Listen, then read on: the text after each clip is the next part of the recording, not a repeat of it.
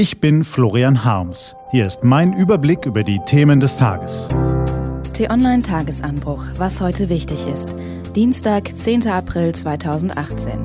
Trump gegen Assad, Chaos an den Flughäfen und das Leben mit Hartz IV. Gelesen von Anja Bolle.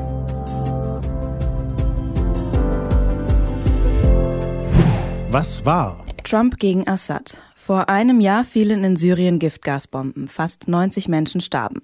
Als Reaktion ließ US-Präsident Trump auf den Luftwaffenstützpunkt Shayrat feuern. Mehrere syrische Soldaten kamen ums Leben. Der Präsident feierte sich als entschlossenen Befehlshaber. Im Gegensatz zu seinem zaudernden Vorgänger Obama weise Trump Syriens Diktator Assad in die Grenzen, schrieben amerikanische Zeitungen damals unter großen Schlagzeilen.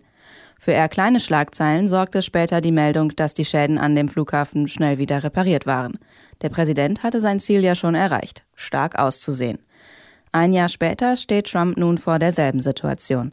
Diesmal hat ein Giftgasangriff den Stadtteil Duma in Ostguta getroffen.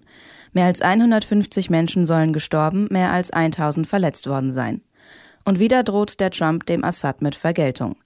Um stark auszusehen, müsse er diesmal allerdings härter zuschlagen, meinen Experten. Denkt dabei eigentlich auch jemand an die Opfer? Tuchel in Paris. Der Paukenschlag kam gestern um 14.32 Uhr. Thomas Tuchel hat offenbar einen Zweijahresvertrag bei Paris Saint-Germain unterschrieben. Deshalb also hatte Tuchel zuvor dem FC Bayern abgesagt. Klingt logisch, aber eine Frage bleibt offen.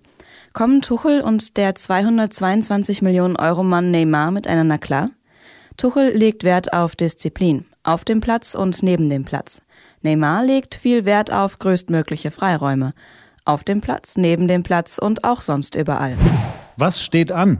Die T-Online-Redaktion blickt für Sie heute unter anderem auf diese Themen.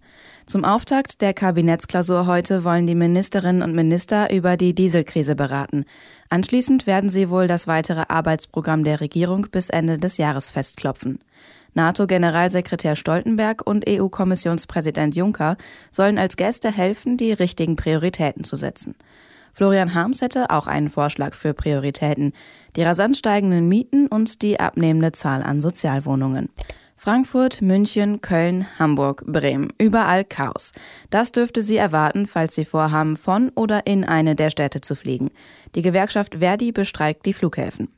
Und Mark Zuckerberg steht heute vor dem Justizausschuss des US-Senats. Er soll erklären, wie Cambridge Analytica via Facebook an Daten von mehr als 80 Millionen Nutzern gekommen ist.